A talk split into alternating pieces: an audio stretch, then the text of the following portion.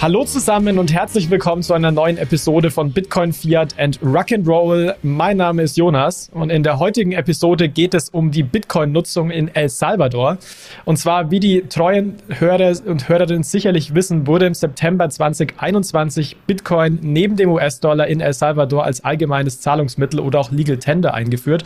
Viele Bitcoiner haben dann in der Konsequenz berichtet, dass es ein, eben, ja, ein beispielloser Erfolg war, dass alles äh, oder regelrecht gut geklappt hat. Medien waren dann ein bisschen skeptischer, haben auch von Aufständen der Bürger berichtet und von substanziellen Problemen bei der Umsetzung und bei der Adoption. Doch jetzt ist natürlich die Frage, was kann man nach einem Jahr El Salvador wirklich äh, darüber sagen? Was ist die Wahrheit? Also war es ein voller Erfolg? War es ein voller Flop? Sind wir irgendwo mittendrin? Und das ist die Frage, die wir uns heute stellen wollen. Und um diese Frage zu beantworten, habe ich ähm, Yannick Fräbel eingeladen. Yannick war erst kürzlich mit einer deutschen Delegation in El Salvador und hat sich vor Ort quasi ein Bild gemacht. Also ich glaube, da bist du definitiv, Yannick, ein sehr fachkundiger Experte, was dieses Thema angeht. Und wir freuen uns sehr, Yannick, dass du heute ähm, bei uns bist und die Einladung angenommen hast. Ja, vielen Dank für die Einladung, Jonas. Ich freue mich hier zu sein und meine Eindrücke und Erlebnisse aus El Salvador in Bezug auf die Bitcoin-Adoption zu berichten. Ja, ich bin sehr gespannt. Dann lass uns doch mal mit der Delegationsreise beginnen. Also du warst Teil einer deutschen Delegationsreise nach El Salvador. Vielleicht kannst du da ein bisschen die Hintergründe erzählen, wie es zu der Delegationsreise gekommen ist, wie du auch dazu gekommen bist und natürlich auch gerne ein bisschen dazu ausführen, was du denn eigentlich mit Bitcoin am Hut hast. Ja, gerne. Also die Delegationsreise, die ist zum zweiten Mal äh, stattgefunden, organisiert durch die Botschaft hier in äh, Berlin, also die El Salvadorianische Botschaft, gemeinsam mit der Firma Fulmo, äh, insbesondere dem Chef. Äh, die haben das organisiert. Falls Sie das hören, auch nochmal ein Dankeschön von mir, dass ich da dabei sein durfte. War eine sehr, sehr gute Reise. Also wir haben echt sehr viel gesehen und tolle Eindrücke generell mitnehmen dürfen. Wir waren eine relativ große Gruppe. Es war nicht nur eine deutsche Delegation, wir hatten auch äh, Leute aus Tschechien Tschechien dabei und es gab sogar auch noch eine österreichische Delegation, also äh, schon einige Leute vertreten. Und äh, das hat zum zweiten Mal stattgefunden, wie gesagt. Ähm, das Ganze war schon letztes Jahr im November zur Adopting Bitcoin Konferenz. Das war so der Anlass. Und mein persönlicher Bezug war auch, dass ich ähm, zur Adopting Bitcoin Konferenz gefahren bin und dann im Vorhinein noch mitbekommen habe, dass diese Delegationsreise auch stattfindet und äh, mich dann in Kontakt gesetzt mit den Verantwortlichen und dann auch sozusagen Teil des Teams wurde, Teil der Reise wurde und äh, gemeinsam mit den anderen die einzelnen ähm, äh, ja, sag ich mal, die einzelnen äh, Besuche in den jeweiligen Orten, die wir hatten, äh, mit abgeklappert habe. Und was stand dann so auf der Agenda? Also ich glaube, ihr wart ja eine Woche oder zehn Tage dort ne? und habt euch da eben die Adopting äh, Bitcoin-Konferenz angeschaut, habt euch vor Ort einen Eindruck verschafft. Ich vermute mal, weil es eine Delegationsreise war, auch so ein paar ähm, vielleicht politische ähm, ja, Events. Magst du uns dazu ein bisschen mehr erzählen? Ja, definitiv. Also es ging generell auch darum, einen Eindruck vom Land zu bekommen. Also wir wurden da ähm, sozusagen äh, rumkutschiert. Wir haben äh, echt einen guten Überblick über das Land bekommen. Man muss dazu wissen, El Salvador ist gar nicht so groß. Also El Salvador ist ungefähr so groß wie Hessen von der Fläche oder exakt so groß wie Hessen. Auch die Einwohnerzahl äh, ist ähnlich, also 6,5 Millionen Einwohner. Das heißt, man kann also in so einer kurzen Zeit schon relativ viel vom Land sehen und äh, das hat sowohl äh, die Städte betroffen, als auch natürlich ähm, Küstengegenden, als auch Seen oder Flüsse, was wir da besucht haben. Äh, insbesondere in Bezug auf Bitcoin äh, stand der gleich am ersten Tag der Besuch von dem Lagio Geothermiekraftwerk an. Äh, das hat es medial auch schon mal sozusagen ein bisschen geschafft, Reichweite zu erzeugen, weil man von dem äh, Vulcano-Mining oder den Vulcano-Bonds ja schon öfter mal gehört hat. Und dieses äh, Geothermiekraftwerk wird dazu verwendet, auf Mining zu betreiben. Und das haben wir uns gleich im ersten Tag angeschaut. Und zwar ist da vor Ort in diesem Geothermiekraftwerk haben wir eine Führung bekommen, haben gesehen sozusagen, wie die ganzen Anlagen funktionieren. Die steht so ungefähr im Südosten des Landes, ein bisschen in, in ein bisschen Hochebene. Und da wird ungefähr ein Megawatt nach offiziellen Angaben dafür verwendet, um Mining zu betreiben. Das heißt, wir haben gleich am ersten Tag äh, eine Reise dorthin unternommen und äh, haben dann gesehen, okay, in diesem Container, der auf dem Gelände steht, wird Mining betrieben. Generell ist es ein Kraftwerk von der Größe von 100 Megawatt, kann man sich vorstellen. Ich habe mal die Kraftwerksbetreiber gefragt, wie auch so die Pläne für die Zukunft sind. Sie wollen es auf ungefähr 150 Megawatt erweitern, also haben äh, auf jeden Fall Pläne, das in der Zukunft auszubauen. Haben uns dann auch noch einen Vortrag über generell den Energiemix in El Salvador äh, gegeben, um, um uns zu zeigen, dass hier total viel mit erneuerbaren Energien gearbeitet wird. Und ähm, da habe ich natürlich auch gefragt, wie die Pläne fürs Mining sind. Da gibt es aber noch keine konkreten Pläne. Also ähm, man kann das ganze Mining eher als äh, Proof of Concept verstehen. Es ist nicht wirklich, ich meine, ein profitables äh, Business oder sowas, was da betrieben wird. Ne? Das heißt, es ist eher mal so, so ein bisschen noch auszuprobieren, weil ich fand es damals schon interessant und insgesamt finde ich es interessant in Ländern, in denen ähm, ja viel geothermische Energie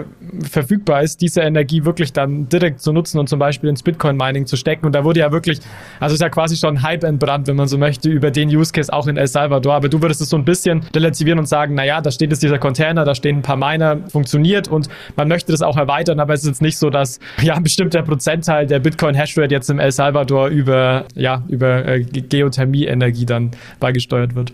Nein, definitiv, definitiv nicht. Also wie du schon gesagt hast, ähm, das mediale Echo war ja sehr groß und das haben viele Leute mitbekommen und zum Beispiel das ähm, Logo der Adopting Bitcoin Konferenz ist auch so ein äh, Vulkan, der äh, Satoshis spuckt. Also sozusagen, es hat äh, ähm, so ein sehr schönes Bild, gibt das Ganze ab, aber in der Praxis ist es natürlich nur ein kleines Proof of Concept, also nur ein Container mit einer geringen Leistung. Ähm, ich habe auch gesehen, also von den Minern her, das sind zum Beispiel erst neun Miner, das sind jetzt nicht so die neuesten. Das, das heißt, die haben so pro Miner so 14 Terahashes. Ähm, das war, sag ich mal, relativ äh, ja, äh, aktuell vielleicht noch so 2018, als wir vielleicht im Bitcoin-Netzwerk so 40, 50 Extra-Hashes hatten in der Gesamtnetzwerkleistung. Mittlerweile sind wir heute bei 280 Extra-Hashes, also wir haben da schon eine Vervielfachung des Ganzen der Leistung und äh, diese Miner-Generation ist nicht mehr die aktuellste. Das dient halt lediglich dem, dem Proof of Concept. Delegationsteilnehmer aus dem letzten Jahr, die sich äh, das schon mal anschauen durften, meinen auch, da hat sich bisher jetzt nicht viel geändert. Äh, auf meine Nachfrage, äh, wie gesagt, wurde gesagt, ja, wir wollen dann noch in, in Zukunft auf jeden Fall das ausbauen, wenn das Ganze hier tragt tragfähig funktioniert. Aber man das ist so ein bisschen Marketinginstrument dann auch von El Salvador.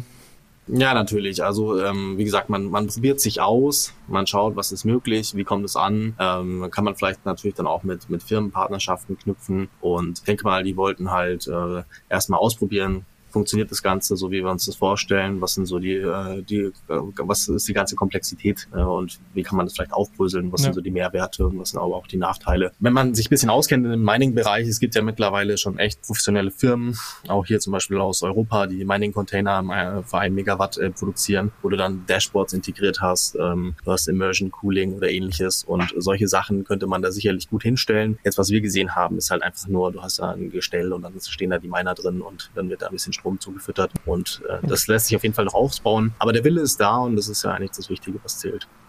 Klar. Und das ist ja super spannend, dass man die Eindrücke, solche Eindrücke kann man eben nur vor, vor Ort sammeln, um sich da wirklich ein Bild zu machen. Äh, wo stehen wir wirklich? Ähm, lass uns vielleicht noch mal ein paar Worte zu El Salvador an sich verlieren. Ähm, du hast ja schon gesagt, es ist von der Größe ähnlich groß wie Hessen. Wir wissen, es ist ein, Zentral, äh, ein zentralamerikanisches Land. Wir wissen auch jetzt durch dieses Thema Geothermie, dass da anscheinend immer viel vulkanische Aktivität etc. vorherrscht. Wie kann man sich das Land denn sonst noch, noch so vorstellen? Weil ich denke, es fehlt vielen der Hörerinnen und Hörer haben von El Salvador vermutlich, so ging es mir zum Beispiel, Beispiel im näheren Sinne natürlich viel äh, mit der Einführung von Bitcoin als Legal Tender gehört, vorher aber nicht so wirklich auf dem Schirm gehabt. Vielleicht, da du jetzt auch dort längere Zeit mal warst, kannst du uns so ein paar Eindrücke noch vom Land an sich, äh, vielleicht auch von den Menschen schildern. Ja, definitiv. Äh, noch kurz zum Hintergrund. Also ich bin jetzt zum zweiten Mal in El Salvador gewesen. Es war jetzt nicht äh, das erste Mal. Es war das erste Mal mit der Delegationsreise, wo ich hier knapp äh, zwölf Tage unterwegs war. Und äh, ich war aber im Februar dieses Jahr schon mal einen Monat dort und habe mir das vor Ort angeschaut. Und äh, weil es mir damals schon so gut gefallen hat, bin ich äh, dieses Mal nochmal hingekommen. Ähm, nicht nur wegen der Konferenz, sondern weil ich auch schon wusste, dass es mir extrem gut dort gefällt und deswegen bin ich nochmal hingeflogen. Ähm, man kann generell sagen, es ist ein sehr sonniges Land. Also du hast äh, 362 Tage im Jahr von äh, 365 sind äh, sonnig. Also äh, wow, klingt traumhaft. Jetzt, ja, ganz anders als bei uns hier in Deutschland. Und es ist natürlich immer dieses schöne tropische Gefühl, wenn du gerade beim Flughafen rauskommst und dir kommt erstmal schön die Hitze entgegen oder merkst, du bist jetzt in einem tropischen Land angekommen. Ähm, wie gesagt, 6,5 Millionen Einwohner, also nicht allzu groß, ne, die Fläche von Hessen. Ähm, du hast praktisch eine Küstentiefebene, dann hast du so äh, ein bisschen das Hochland, wo auch San Salvador ist, und dann hast du ein extrem vulkaniges Land. Ja? Also wir haben zum Beispiel gleich am ersten Tag, wo wir da waren, ein leichtes Erdbeben gespürt. Das heißt, äh, da gibt's auch mal tektonische Verschiebungen. Du hast die ganze vulkanische Aktivität, genauso wie in den Nachbarländern. Also es grenzt zum Beispiel im Norden an Honduras, ne, im Westen an Guatemala. Und dann hast du auch noch Nicaragua im Osten. Das sind so die Länder, an äh, die El Salvador noch grenzt. Das ist das kleinste Land in Zentralamerika und äh, hat äh, nur einen Zugang zum Pazifik, aber nicht äh, zum Karibischen Meer. Und ähm, ja, also ich kann jedem empfehlen, sich das äh, mal zu überlegen, nicht nur wegen der Bitcoin-Adoption, sondern generell, weil jetzt der Tourismus äh, extrem anzieht. Das habe ich schon damals gemerkt und jetzt wieder, äh, dass es auf jeden Fall ein, ein Besuch wert ist, äh, dorthin zu äh, fliegen. Und die Sonnentage machen es natürlich auch sehr attraktiv. Ja, auf jeden Fall. Also äh, muss man natürlich wissen, ob man das mag, wenn es auch mal 35 Grad irgendwie mittags hat und äh, das macht einem vielleicht dann arbeitstechnisch, wenn man remote arbeitet, auch mal zu schaffen. Da kann man jedenfalls nicht in der Sonne sitzen. Aber äh, generell ist es natürlich super angenehm, weil du brauchst eigentlich gar keinen Pulli mitnehmen. Du kannst den ganzen Tag und Nacht äh, nur im T-Shirt unterwegs sein. Ähm, nochmal wollte ich noch mal so kurz auf die volkswirtschaftlichen Sachen zu sprechen kommen. Also El Salvador hat natürlich wie jedes Land ähm, 2020 durch die Pandemie einen extremen äh, Einbruch gehabt von der volkswirtschaftlichen Aktivität. Aber generell haben sie ähm, einen GDP-Growth gehabt in 2021 von 10 Prozent. Und da wird als Basis 2019 verwendet, also nicht äh, 2020, was dann sozusagen das Ganze verzehren würde. Das heißt, äh, man sieht schon, dass die wirtschaftliche Aktivität stark zunimmt, insbesondere auch der Tourismus. Äh, das stellt man fest, sobald man vor Ort ist, dass das äh, nicht nur in der Hauptstadt, sondern vor allem natürlich in den Küstengegenden der Fall ist. Und ähm, ja, die, generell dieser Aufschwungsstimmung, das ist nicht nur ähm, in Bezug auf Bitcoin, sondern generell der Tourismus. Das heißt, die Regierung wirbt aktiv dafür, dass hier äh, Investitionen stattfinden, genauso wie dass der Tourismus langfristig angekurbelt wird. Glaubst du, da vielleicht kurz eine Zwischenfrage, glaubst du, dass der Anstieg des Tourismus, dann habe ich auch ganz kleine Daten gesehen, glaubst du, dass das äh, kausal mit der Bitcoin-Einführung oder auch jetzt diesen Geothermie- und Bitcoin-Bond, also dem Bitcoin-Hype in Anführungszeichen, der da entfacht wird, zusammenhängt? Definitiv, also das mediale Echo ist äh, riesig gewesen. Ähm, wenn man fragt, ne, wer, sag ich mal, wie, wer kennt schon den Präsidenten von Guatemala? Ne? Wahrscheinlich keiner, aber von, von El Salvador hat es natürlich Bukele geschafft, mit seiner Twitter-Strategie äh, eine extreme Reichweite zu erzeugen. El Salvador steht als äh, sehr kleines Land stark im Fokus und ähm, das spielt natürlich dann auf, äh, auf den Tourismus. Und äh, die Tourismuszahlen geben dem Ganzen ja recht. Ich beispielsweise, ich saß im Flugzeug von äh, Toronto nach San Salvador neben einer ähm, Arbeitsmigrantin aus äh, Nicaragua und habe mit ihr kurz geredet auf Spanisch und sie hat mir erzählt, sie arbeitet in in, in Toronto und dann wiederum äh, sechs Monate in Nicaragua, also immer so hin und her. Und da habe ich erzählt, ja, wir gehen da hin, weil wir erstellen äh, digitale Applikationen und wir sind wegen der Bitcoin-Adoption da und es sind ganz viele Deutsche hier in dem Flugzeug. Dann hat sie gemeint, ja, richtig toll und äh, hat sie auf einmal angefangen äh, auch äh, zu weinen. Da ich meinte, oh Gott, was ist denn los? Dann hat sie gemeint, ja, Nicaragua ändert sich überhaupt nichts, aber ähm, El Salvador steht total im Fokus und da geht's richtig voran und das ist total die Aufbruchsstimmung und ähm, ja, also hätte sie natürlich auch gerne, dass es genauso stattfindet und das ist auch eine Sache, die wurde mir öfter mal gespiegelt, auch von Locals, dass man sagt, jetzt in der Region hier in, in Zentralamerika ist El Salvador hat es geschafft, sich stark in den Fokus zu rücken und ein positives Bild zu schaffen, ähm, was auch von den Nachbarländern beispielsweise oder den Einwohnern da wahrgenommen wird. Okay, ja, sehr spannend, die Eindrücke, die du schilderst. Was in den Medien ja auch viel berichtet wird, und das ist ja auch, wenn man sich ein paar Statistiken zu El Salvador anschaut, auch wirklich offensichtlich, dass es natürlich auch Schattenseiten des Landes gibt. Also du hast schon gesagt, es ist ein kleines Land, es herrscht eine relativ hohe Armut, war auch über Jahre lang Kriminalität, Banken, Bandenkriege waren ein Problem. Teilweise wird ja das äh, politische System auch für einen eher autoritären Stil kritisiert, würde ich zumindest mal so, äh, so sagen oder interpretieren. Was waren davon deine Eindrücke? Also hast du da hinsichtlich Kriminalität irgendwas gemerkt oder war vor Ort, war es alles entspannt? Also ich habe mir keine Gedanken zu meiner Sicherheitslage machen müssen oder ich habe mich nicht unsicher gefühlt zu keinem Zeitpunkt. Das trifft sowohl im Februar äh, zu, wo ich schon mal einen Monat war. Da bin ich äh, auf eigene Faust äh, damals mit meiner Freundin für einen Monat hingereist und wollte mir die Bitcoin-Adoption vor Ort anschauen. Habe äh, zu dem Zeitpunkt ähm, meine Masterarbeit über Lightning Service Provider geschrieben und wollte dazu sozusagen ein bisschen äh, Feldstudien machen. Da habe ich mich nicht unsicher gefühlt und jetzt natürlich wurden wir äh, ja, eskortiert und da sowieso nicht. Also da wurde sich ja um uns gekümmert in, im Zuge der Delegationsreise. Allgemein merkt man natürlich, ne, du hast starke militärische Präsenz oder Polizeipräsenz auf den Straßen. Ähm, oder ich hatte mal äh, die Situation, dass ich da am Strand lag äh, mit meiner Freundin im Februar und hast vor dir das,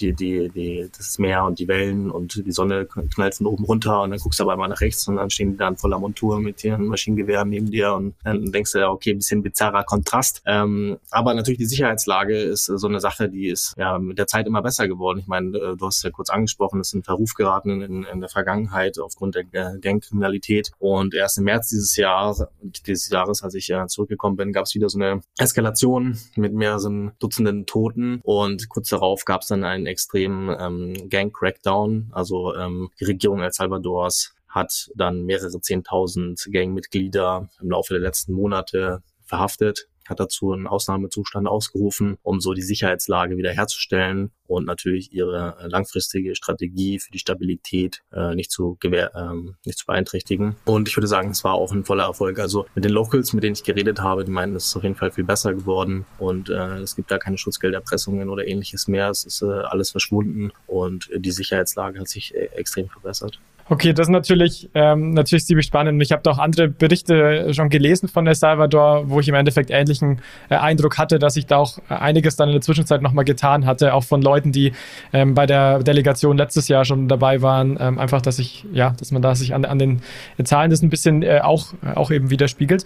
Lass uns doch nochmal vor allem im Detail auch darauf eingehen auf Bitcoin als Zahlungsmittel in El Salvador, weil das ist auch was, was mich extrem interessieren würde. Es ist, wie gesagt, seit Oktober 2021 offiziell offizielles Zahlungsmittel äh, Legal Tender neben dem US-Dollar. Und der Legal Tender Status heißt ja an sich, dass im Endeffekt eine Art Zwang besteht, dieses Zahlungsmittel dann auch für Bezahlzwecke einzu, äh, einzusetzen. Also dass Händler quasi Bitcoin dann auch akzeptieren müssen an der Stelle. Es ist ein bisschen komplizierter, muss ich an der Stelle gleich sagen. Ähm, ich will da mal eine extra Episode noch dazu machen, was es eigentlich heißt, dass etwas offizielles Zahlungsmittel an sich ähm, ist. Was mich aber von dir interessieren würde, Janik, äh, wie weit die Verbreitung im Endeffekt in dem letzten Jahr fortgeschritten ist. Also kann man sich das da so vorstellen? Man ist in El Salvador unterwegs, äh, einmal auf der Straße beim Händler oder auch beim Restaurant und kann da überall seine äh, Bitcoin Bitcoin oder Lightning Wallet nehmen oder da, und damit zahlen? Oder wie groß würdest du die Verbreitung heutzutage einschätzen? Ja, weil du gesagt hast, äh, es wird aufgezwungen, das würde ich nicht so bestätigen, weil ähm, das wurde auch schon früh kommuniziert, dass es eine gewisse Optionalität ist. Also man sagt den Leuten, nur wenn sie die Mittel haben, das zu, äh, zu akzeptieren, dann müssen sie es akzeptieren. Und äh, die, die, Mittel, die können halt relativ weit ausgelegt werden. Ne? Also heißt, hast du irgendwie technische Infrastruktur, weißt du, wie das Ganze geht. Äh, das Know-how ist vor allem nicht vorhanden. Ne? Und deswegen kann man das auch von den Leuten nicht erwarten, dass sie gleich Bitcoin-Zahlungen akzeptieren. Ähm, generell ist die Adoption oder die Verbreitung Verbreitung von Bitcoin als Zahlungsmittel noch gering. Ich würde sagen, äh, der Hauptfokus liegt äh, vor allem im Tourismus und Investitionsbereich, wo Bitcoin äh, verwendet wird. Also du hast ja sicherlich mal mitbekommen, dass die Staatsbürgerschaft von El Salvador für eine Investition von drei Bitcoin, das kann durch zum Beispiel Landkauf oder ähnliches auch erworben werden, wenn man dieses Investitionsvolumen tätigt. Genauso gut im Tourismus, wo natürlich viel Kontakt mit Ausländern stattfindet, da ist es besonders attraktiv. Ähm, da kurze Hintergrundstory, ich war ja im Februar dort und ich habe da zwei Monate, äh, zwei Wochen bei einem Local auch gewohnt und er ist im Tourismusbereich tätig und ähm, er ist natürlich dann sozusagen sehr vertraut mit der Bitcoin-Community, ähm, ist da sehr vernetzt gewesen, hat vor allem viele Kunden aus dem Bereich dann gehabt, mit denen er halt Touren im Land unternommen hat, um ihnen da die Attraktionen zu zeigen. Und äh, für ihn ist dann natürlich wichtig, dass er richtig Bitcoin akzeptieren kann. Und äh, er hat es äh, so gemacht, dass er über Strike die da sehr verbreitet sind, einfach Zahlungen akzeptiert hat. Ich habe denen da mal ein äh, BTC Pay Server aufgesetzt. Das geht relativ schnell, ist eine Open Source Software. Da kannst du dann einfach deine Dienstleistungen eintragen. Kann er sagen, okay, hier dieses Programm äh, oder Flughafentransport, hier kostet 40 US-Dollar oder ähnliches. Man kann dann seinen Kunden den Link, Link schicken, können draufklicken, QR-Code scannen oder Invoice kopieren und können es sofort zahlen. Ähm, also es gibt Möglichkeiten, wenn man die richtigen Software-Tools mit den Bedürfnissen der Leute matcht, dass es einen erheblichen Mehrwert gibt. Es muss halt auch immer, sage ich mal, zum Alltagsgeschäft der Leute passen. Also nicht jeder hat jetzt unbedingt einen Vorteil dadurch, mit Bitcoin zu zahlen. Jetzt in der Hauptstadt, äh, wo ich unterwegs war, bin ich zu Subway gegangen. Ich gesagt, ja, kann ich mit Bitcoin zahlen? Und dann ist da so ein nervöses Gewusel hinter der Kasse und dann so, oh Gott, wo ist das Gerät? Und dann wird es gesucht und dann, ach nee, hat keinen Akku mehr, können wir nochmal äh, aufladen und so. Und dann ist ja, nee, passt schon, müsst ihr jetzt nicht äh, extra hier für mich das machen. Ich meine, bei Subway kann ich genauso gut äh, mit Kreditkarte oder auch Bar zahlen, wenn ich möchte, in US-Dollar. Also man muss da sozusagen nicht darauf beharren, äh, diese Zahlungen ausführen zu können. Nur natürlich, wo die Leute äh, vielleicht gar, vorher gar keine Möglichkeit hatten, digitale Zahlungen zu akzeptieren, äh, bietet es einen erheblichen Mehrwert. Ja. Also das Vorzeigedorf ist äh, da El Sonte was auch die größte mediale Beachtung gefunden hat in der Vergangenheit, weil in Sonte funktioniert äh, fast alles mit Bitcoin. Also da kannst du deine Kokosnuss mit Bitcoin kaufen. Das ist auch eine sehr witzige Erfahrung, sag ich mal, wenn du da hingehst und dann schlägt er dir die Kokosnuss auf, der Strohhalm rein und zeigt dir die Invoice und dann zahlst du mal 1,50 Dollar für eine Kokosnuss mit Lightning. Äh, das ist schon eine, coole Erfahrung, aber es ist nicht, dass es so, dass es jetzt äh, ein breiter Teil der Bevölkerung jetzt total verrückt darauf ist, irgendwie Bitcoin zu akzeptieren. Äh, was ich festgestellt habe noch im Februar, wo ich auch mit, mit Locals öfter Kontakt hatte, war, dass es ein sehr politisiertes Thema ist. Also den Leuten ist nicht bewusst, dass äh, Bitcoin äh, eine apolitische Technologie ist, sondern die äh, sehen das als äh, Bukele-Coin an. Und wenn du jetzt äh, ein Befürworter der, der Regierung bist, dann bist du natürlich eher geneigt, dem Ganzen zu vertrauen, nicht dem, dem staatlichen Chivo-Wallet und Bitcoin-Zahlungen zu, zu akzeptieren. Und äh, wenn du das aber nicht so gut findest, dann sagst du, ah, ich akzeptiere das nicht, weil ich mag die Regierung nicht. Also äh, das ist leider ein bisschen politisiert. Da fehlt es natürlich an dem Hintergrundwissen, dass Bitcoin nichts mit der Regierung zu tun hat. Ähm, mit der Chivo, mit Chivo Wallet ist eine andere Geschichte. Aber die Bitcoin-Adoption, wie gesagt, die beschränkt sich vor allem auf den Kontakt mit Ausländern, im Tourismus und äh, Investitionsbereich, würde ich sagen. Das ist sehr spannend, Janik, was du schilderst. Ich denke da zwei Gedanken oder Fragen dazu ein Gedanke, der mir kommt, und das ist auch ganz wichtig, du hast schon gesagt, dass Bitcoin eigentlich eine neutrale Technologie ist. Das heißt, du kannst, es ist immer die Frage, was du aus der, aus der Technologie machst. Und es ist halt ganz wichtig, den Leuten auch zu erklären. Und da habe ich auch schon einige Berichte von Mitreisenden von dir gehört, die gesagt hat, Education ist eben super, super wichtig. Man muss vielleicht auch mal die Händler so ein bisschen an der Hand nehmen und denen das erklären, vielleicht auch die, an die Angst nehmen. Das gleiche gilt natürlich auch für die Bürger. Also das ist, denke ich, was, was bestimmt noch weiter voranschreiten muss. Und ein zweiter Punkt, das wäre aber eher eine Frage. Das heißt ja auch, dass man sich heute nicht vorstellen braucht, oder so stelle ich es mir zumindest vor. Ich bin in El Salvador, äh, ich gehe zum McDonalds, kann da brutal einfach mit Lightning zahlen, ich gehe zum Subway und ich gehe zum, ähm, zum irgendwie einem, ja, einer Privatperson auf dem Markt, sondern es ist ja dann schon so, dass es nicht jeder anbietet. Hast du da grobe Schätzungen? Ich weiß, es ist nicht repräsentativ, aber wie viele Leute es in der Zeit, in der du da warst, angenommen haben versus die es nicht angenommen haben?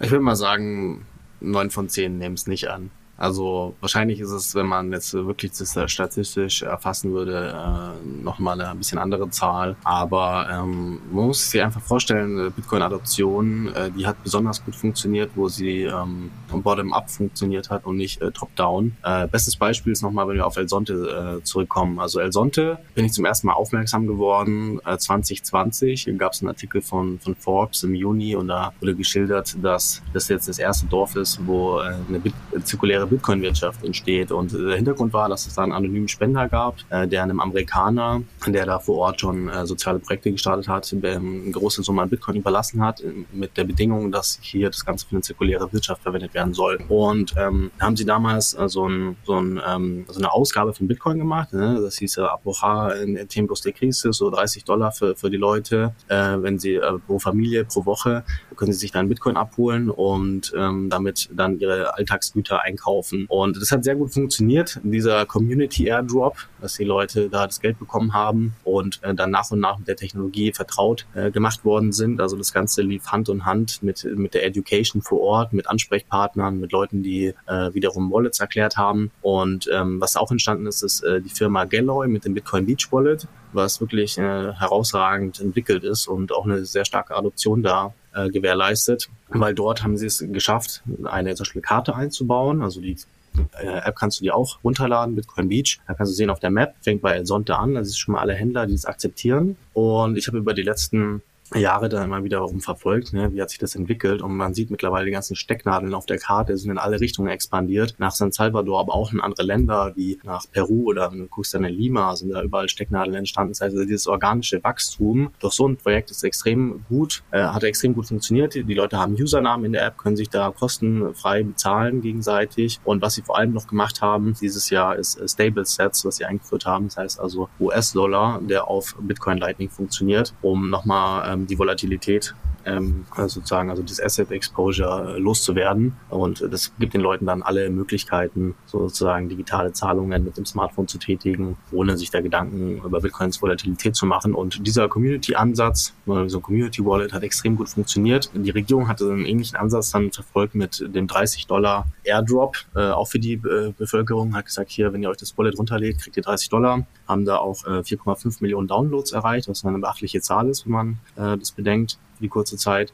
Allerdings ähm, haben viele Leute auch gesagt, es hat irgendwas nicht funktioniert, weil entweder wurden die Funds schon für wem anders geclaimed und äh, man hat nichts bekommen. Da hat man sich natürlich total geärgert oder man hat natürlich ähm, Probleme mit der App selber gehabt. Aber das hat sich mittlerweile auch schon weiterentwickelt. Also die Chivo-App ist nicht mehr ähm, so, wie sie mal zu Start des Projektes war und äh, sie gewährleistet halt, dass man auch US-Dollar-Zahlungen äh, tätigt, jetzt zwar ohne Lightning, aber es ist halt einfach eine äh, digitale Payment-Erfahrung für die Bevölkerung, die einen gewissen Mehrwert bietet, vor allem in Bezug äh, auf Remittances. Also äh, da hätten, also das ähm, ist ja auch, sag ich mal, ein wichtiger Faktor Wir haben zwar 6,5 Millionen Einwohner, aber ein Großteil, ich glaube mehr als 2,3 Millionen Leute leben in den USA als Arbeitsmigranten. Äh, von denen wiederum schicken über ein Drittel der Leute Gelder nach Hause und äh, da nimmt man natürlich dann die klassischen Dienstleister her, die teilweise sehr hohe Fees äh, verlangen. Und ähm, für den Salvadorianer ist es im Alltag natürlich dann auch eine gewisse äh, Hürde, das ganze Geld wiederum abzuholen. Bei den, also verbraucht auch viel Zeit und Aufwand. Und das jetzt natürlich instantan über Chivo zu machen, ist äh, eine Bereicherung, weil man natürlich da eine extreme Effizienz herstellt, wenn die Leute in Sekundenbruchteilen äh, die Gelder auch zu geringen Summen an ihre Verwandten äh, verschicken können. Das heißt, du würdest dann auch behaupten, dass die Nutzung eher im Peer-to-Peer-Bereich für grenzüberschreitende Zahlungen etc. liegt, als jetzt am Point-of-Sale-Bereich. Weil da hast du gesagt, bei dir schätzungsweise äh, 10 Prozent. Das heißt, da wird dann mehr, spielt mehr die Musik äh, in dem Bereich dann, oder? Genau, also ähm, man schätzt von diesem äh, Remittances-Volumen, dass es ungefähr gleichbedeutend ist mit den Exporteinnahmen von El Salvador. Ungefähr diese gleiche Menge an Geld fließt auch wieder sozusagen aus den USA zurück. Von daher ist es natürlich ein Riesenmarkt, den die Regierung damit ja, effizienter gestalten wollte. Und das ist natürlich für Salvadorianer selber ein, ein großer Mehrwert zu sagen, okay, ich kann meinen Verwandten das Geld schicken, dann gibt es überall im Land diese Chivo-ATMs, da begrüßt dich gleich der Erste, wenn du am Flughafen äh, ankommst, wo du dann äh, Bitcoin in US-Dollar umwandeln kannst kannst oder ähm, natürlich von deiner Chivo-App äh, wiederum Cash auszahlen lassen kannst. Ne? Und das ist natürlich, sag ich mal, auf jeden Fall ein sehr guter Anwendungsfall, um, um Bitcoin einzusetzen als äh, Payment Layer, um schnell ähm, äh, grenzüberschreitende Zahlungen zu tätigen, wo das Bitcoin-Netzwerk oder Chivo den Payment Layer darstellt und dann wiederum an beiden Enden äh, US-Dollar jeweils verwendet wird. Kennst du bzw. gibt es Zahlen zur tatsächlichen Nutzung von Bitcoin jetzt für grenzüberschreitende Zahlungen? Weil klar, du hast natürlich die anekdotische Evidenz jetzt für die Zahlungen im, im, im Supermarkt oder im Shop, die du schon genannt hast. Aber hast du das Gefühl, also Frage, gibt es entweder Daten oder hast du das Gefühl, wenn du vielleicht auch mit Locals geredet hast, dass die wirklich auch Bitcoin verwenden als Peer-to-Peer-Zahlungsmittel für die Use Cases? Also für die, ähm, sag ich mal, diejenigen, die ich gekannt, äh, kennengelernt habe, die hatten jetzt keine Verwandten in, in den USA, wo sie sagen, okay, von denen empfangen wir regelmäßig Geld. Es waren vor allem natürlich auch Leute, die eigene Businesses äh, in dem Bereich haben, zum Beispiel im Tourismusbereich. Und ähm, die setzen natürlich Bitcoin eher als zum Beispiel Sparvehikel äh, ein oder natürlich für ihre Alltagszahlungen. Also noch im Februar, als ich da war, da gab es in äh, dem Küstenort El Tunku, das ist so ein bisschen der größere ne, neben El Sonte, was eher so ein bisschen bisschen so ein äh, ja, äh, familienverschlafener Ort ist, so 3000 Einwohner, relativ klein. Und äh, dort gab es dann zum Beispiel äh, durch Strike, also die US-amerikanische Firma Strike, die hat mal Discounts angeboten. Also wenn du Bitcoin zahlst, kriegst du da 50 Prozent, teilweise 75 Prozent und haben da sozusagen äh, die Leute incentiviert, Bitcoin zu verwenden weil dann eben die extremen Discounts äh, gewährleistet wurden. Und ähm, das hat sich jetzt äh, wieder zurückentwickelt. Also als ich wieder jetzt da war im November, gab es diese Discounts nicht mehr für, für Bitcoin-Zahlungen. Ähm, äh, gleichwohl konntest du aber bei den meisten, wo man damals schon Bitcoin einsetzen konnte, äh, immer noch benutzen, um Zahlungen oder Käufe zu tätigen, wenn du mal deinen Kaffee oder äh, ähnliches kaufen möchtest, dein Frühstück oder sowas. Das geht auf jeden Fall immer noch.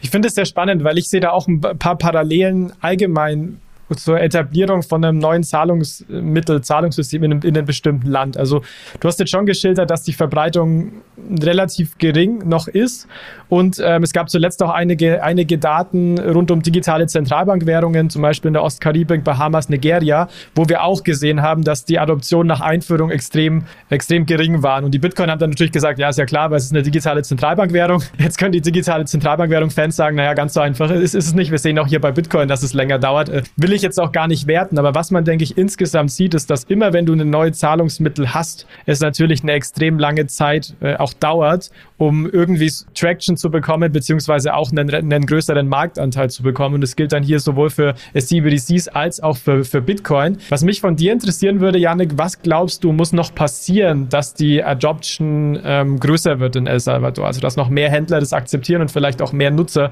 das jetzt für, für Peer-to-Peer-Zahlungen unter sich verwenden würden?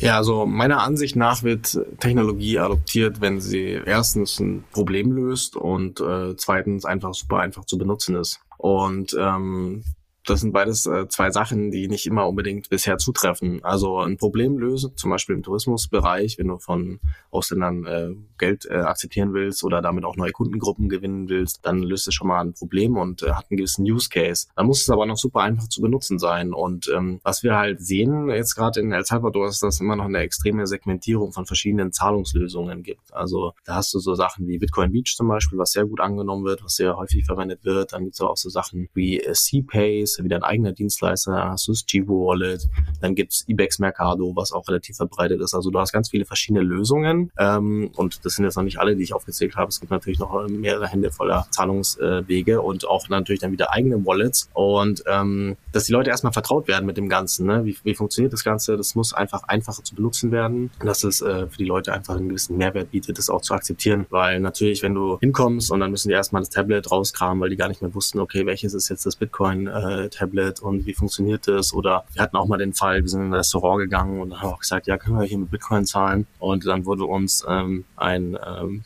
ja, Zettel gebracht, der laminiert war mit einem QR-Code. Und in diesem QR-Code war einfach eine statische Bitcoin-On-Chain-Adresse drauf. Und ähm, ja, das ist natürlich nicht so der Weg, sag ich mal. Also das bringt dann eher mehr Komplexität in den ganzen Alltag. Ja, rein. komplex, der, teuer. Der, der, Mehrwert ist dann dadurch nicht gegeben. Sag, man hat es dann einfach mal, falls da mal irgendwer vorbeikommt und sagt, ey, ich möchte damit zahlen. Aber ähm, so wirklich, äh, sag ich mal, die technologischen Mehrwert, den man eigentlich davon äh, beziehen kann, den gibt's dann nicht. Ne? Also du musst dir vorstellen, El Salvador ist halt auch größtenteils immer noch eine Cash-Wirtschaft. Am besten ist, wenn du immer mit Bargeld zahlst. Und ähm, da wird auch das, das Accounting dann teilweise noch mit äh, Stift und Papier gemacht. Also wenn du irgendwie in den Laden gehst und dann zahlst du Cash und dann hat sie vor ihr das, äh, das Buch da aufgeschlagen und trägt da ein, welche Güter gerade gekauft wurden und macht da irgendwie eine Strichliste. Ähm, das ist halt, dass du sagst, okay, da kommt jetzt Technologie, die ist mega modern und teilweise noch zu komplex zu benutzen für viele. Ähm, gibt es halt noch sozusagen ein Gap und da muss es halt einfachere Lösungen geben und vor allem muss halt die Bildung in dem Bereich auch ausgebaut werden, dass die Leute verstehen, was sie da verwenden und warum das auch einen gewissen Mehrwert für sie bieten kann.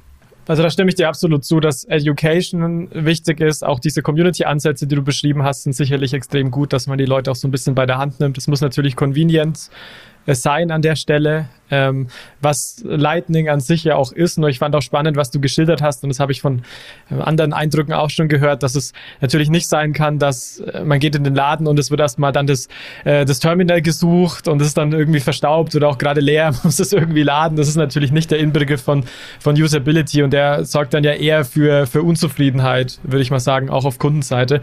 Und natürlich der Punkt, dass ein konkretes Problem gelöst, äh, gelöst werden kann. Und ich denke, an sich hat, hat Lightning eben oder ja, Bitcoin durch Lightning auch das Potenzial natürlich äh, Transaktionsgebühren zu reduzieren, wenn es jetzt um das Settlement von Zahlungen geht, also sowohl im Vergleich zu Kreditkarten, äh, die, die, die recht teuer sind oder auch anderen Möglichkeiten. Aber ich gebe dir recht, was du vorhin beschrieben hast, dass der, der Use Case rund um grenzüberschreitende Zahlung dann auf jeden Fall ähm, noch deutlicher ist. Ne? Also ich habe hab auch mal geguckt, ähm, dass an, an den Daten, wir haben aktuell in El Salvador durchschnittlich ähm, durchschnittlich 2,8 Prozent äh, müssen das sein, wenn ich das richtig gesehen habe.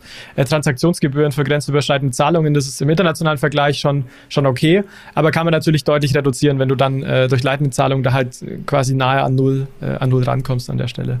Ja, du kommst wirklich nah an Null ran. Also es ist immer sehr stark äh, davon abhängig, was du ja verwendest, auch für ein Wallet. Äh, das merkst du auch selber, wenn du vor Ort bist. Ähm, du musst ja so vorstellen, Lightning ist ja ein globales Netzwerk, aber da gibt es auch eine gewisse Lokalität im Netzwerk. Das heißt also, wenn du ähm, jetzt erstmal deine Funds sozusagen auf Bitcoin Beach oder sowas übertragen hast, dann bist du natürlich in, wiederum in, in diesem ähm, Subnetzwerk drin und dann kannst du fast jeden mit null Sat Fee bezahlen. Also du zahlst eigentlich gar keine Fees mehr, wenn du äh, Transaktionen tätigst. Äh, wohingegen natürlich, wenn du jetzt ein Wallet nimmst, was irgendwie einen Knoten Punkt ganz am anderen Ende des Netzwerks ist, dann du höhere Fees.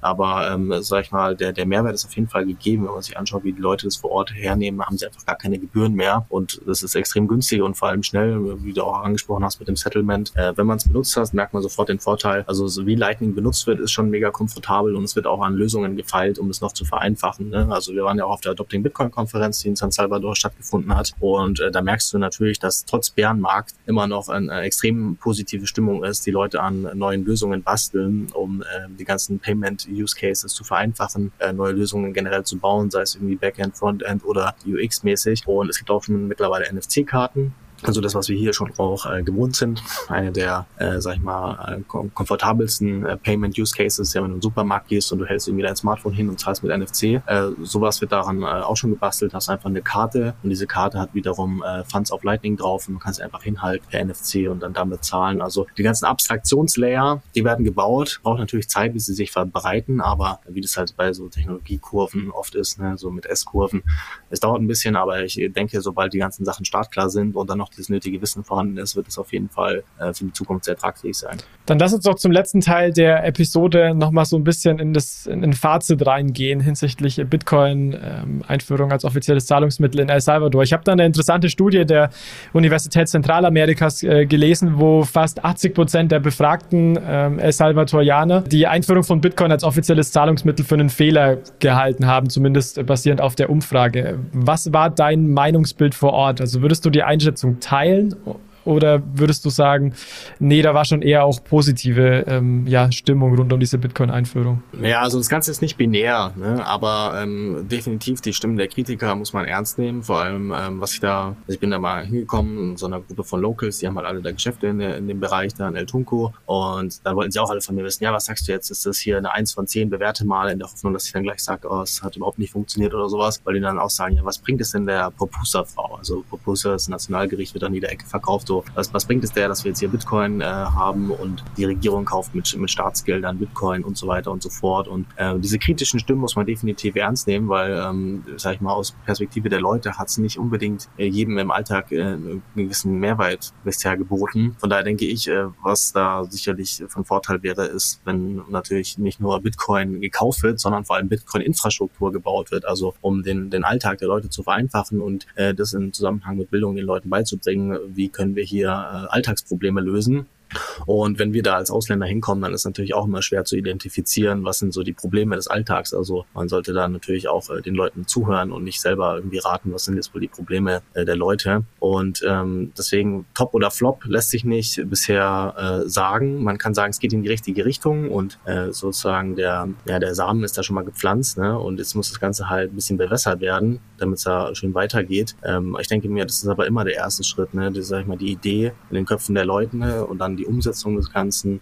äh, ist der zweite Schritt und wir sind schon dabei und man sieht den Drive der Leute. Es kommen viele rein, es kommen Leute, die was bewegen wollen, ähm, vor Ort tätig sein sollen. Die Regierung begrüßt die Leute mit offenen Armen. Wir haben beispielsweise auch ähm, Vorträge zu dem Thema gehabt, ne? wie äh, kann man da äh, auch ein Unternehmen in El Salvador gründen, wie leicht ist das Ganze und welche Vorteile bietet das Ganze. Und ich denke mir, wenn wir dem Ganzen noch Zeit geben, das halt nicht äh, übereilt betrachten, dann kann da sicherlich noch ein großartiges draus werden. Jetzt hast du ja auch erwähnt, dass du im äh, Anfang des Jahres schon mal sogar einen ganzen Monat in El Salvador warst. Ähm, jetzt war natürlich dieses Jahr sicherlich äh, kein sehr optimistisches und, und äh, positives Jahr für, für Bitcoin Krypto an sich. Nichtsdestotrotz hast du das Gefühl, dass sich seit du das erste Mal da warst in diesem Jahr nochmal schon was Positives geändert hat, also dass es schon ein bisschen mehr Adoption gab, vielleicht auch mehr Education. Ähm, oder würdest du sagen, dass da jetzt schon, dass es jetzt eigentlich erst, äh, erst wieder noch weitergehen muss und da jetzt noch keine weiteren Education-Initiativen zum Beispiel gestartet wurden bislang.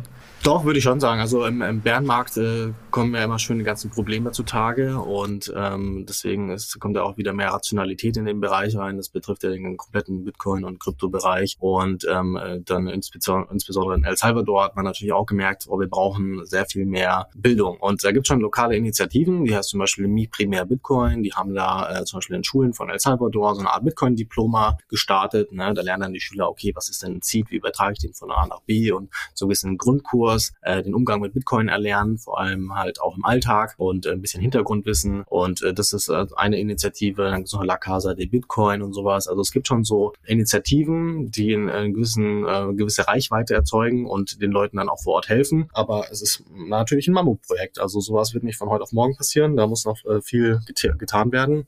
Aber die Probleme sind, glaube ich, richtig erkannt worden und daran wird jetzt gearbeitet. Und äh, in dem, in dem äh, Bereich sind wir ja auch tätig. Also wir mit äh, App Learning haben ja Simple Crypto entwickelt, das ist auch eine Bitcoin-Bildungsakademie. Und da helfen wir auch den Leuten, ähm, die Grundlagen von Bitcoin durch einen einstündigen Kurs zu erwerben. Und dafür bekommen sie auch ihre erste Satoshi-Belohnung. Also es ist ein Learn-to-Earn-Prinzip, mit dem man äh, die Grundlagen von Bitcoin versteht. Da geht es nicht um irgendwelche ähm, Preisspekulationsgerede, sondern wirklich um die Fundamente Ist, dass man äh, technologischen Mehrwert versteht und das auch praxisrelevant gleich anwenden kann. Und wir haben auch damals, als wir mitbekommen haben, okay, El Salvador wird äh, Bitcoin einführen, auch sofort unsere App äh, auf Spanisch übersetzt und haben uns jetzt im Zuge der Delegationsreise und der Konferenz und äh, den Gesprächen mit Locals vor Ort auch Feedback eingeholt, um zu gucken, was sind die Probleme, was muss getan werden, wie kann man den Leuten weiterhelfen, wie kann man ihnen die Sachen erklären. Und äh, wir sind nur ein, eine Komponente oder ein Teil von vielen und ich denke, alle arbeiten an dem gleichen Ziel und deswegen wird es langfristig auf jeden Fall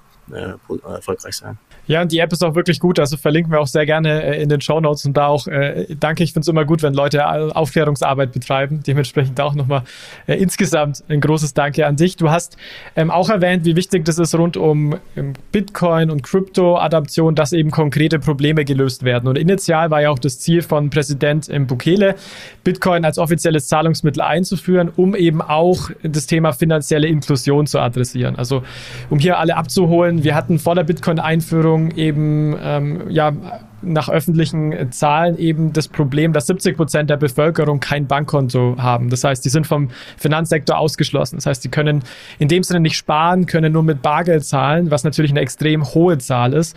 Und ähm, typischerweise, du hast das auch schon äh, erwähnt, Janik, dass sehr viele, äh, sehr viele Remittances hier in El Salvador durchgeführt werden. Das heißt, aktuell ca. 25 Prozent des gesamten Bruttoinlandsprodukts werden quasi äh, als Zahlungen, ähm, als Zahlungen dann im Endeffekt nach El Salvador reingeschickt, beziehungsweise von, von äh, Arbeitern dann im, im Ausland, die typischerweise sehr, sehr viel Gebühren verlangen. Ich habe es vorhin schon genannt, im Durchschnitt 2,8 Prozent. In Deutschland wären das nur zum Vergleich 0,5 Prozent. Das heißt, meiner Meinung nach ist das an sich Use Case, wo man sagt, macht Sinn, man möchte die Zahlungen verbilligen, man hat hier irgendwie eine leicht zugängliche App, wo man auch Leute einfach ins Finanzsystem inkludieren kann, wo man nicht zur Bank muss und so weiter und so fort. Und da zwei Fragen an dich. Frage eins, wie stehst du zu dem Use Case? Und Frage zwei, meinst du, dass sich da schon etwas Positives rund um diesen Use Case gezeigt hat? Also, dass man so ein bisschen zeigen kann, ja, ähm, der Use Case wird angenommen und hier stiftet Bitcoin vielleicht auch direkt einen Mehrwert. Mhm, ähm ja, also ich würde es nochmal so, so betrachten mit einer kurzen Analogie. Also ich war zum Beispiel ähm, 2017 ähm, in Indien und bin da mal rumgereist und da war ich so im Himalaya-Vorgebirge und äh, da hatte ich überall schon 4G-Internet und dann dachte ich mir auch so, wie kann das sein, wenn ich hier bei uns in Bayern auf dem Land bin und habe nur Edge-Internet. Und was mir bewusst geworden ist, dass manche Länder einfach gewisse Technologiestufen überspringen. Also die haben zum Beispiel damals natürlich direkt auf Mobilfunk gesetzt und El Salvador äh, tut jetzt auch ähm, sozusagen die Infrastruktur, die wir hier besitzen, mit unseren Zahlungsdienstleistern auch überspringen und auf eine viel bessere Ebene gehen. Und das merkst du ganz konkret an so Beispielen, wie wenn du dir eine SIM-Karte kaufst und die mit Datenvolumen aufladen willst. Also du merkst, du bist in El Salvador, wenn du einfach ähm, deine SIM-Karte oder ein Gigabyte Datenvolumen gleich schon am Flughafen online auf einer Webseite kaufen kannst, bekommst eine Lightning-Invoice, musst da keine aufwendige Registrierung oder einen langwierigen Prozess machen, zahlst einfach fünf Dollar mit Lightning und schon hast du irgendwie Internetzugriff. Und das ist einfach so Sachen, die vereinfachen den Alltag der Leute Leute und äh, Firmen, die da zum Beispiel aktiv sind, ist äh, Bitrefill. Vielleicht kennst du das, kann man ja auch mal in die Show Notes packen.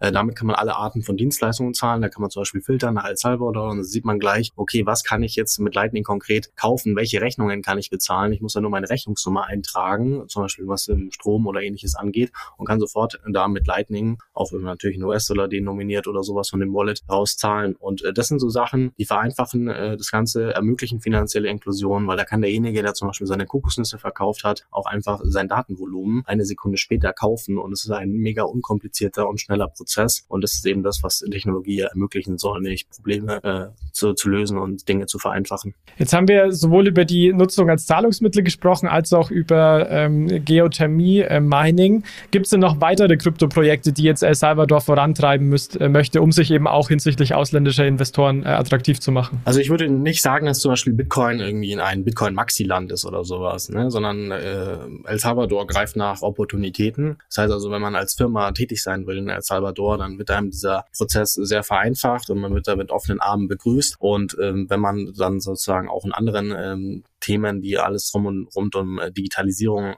machen, äh, tätig sein will, dann passt das generell in deren äh, Digital Nation Strategie und man kann sich da ähm, dann auch ansiedeln und äh, tätig werden. Also man wird da mit offenen Armen begrüßt und es ist nicht so, dass man sagt, okay, das wäre jetzt nur Bitcoin oder sowas, sondern generell ist der Plan natürlich, äh, das ganze Land zu digitalisieren und ähm, das machen sie eine, auf eine sehr progressive Art und Weise.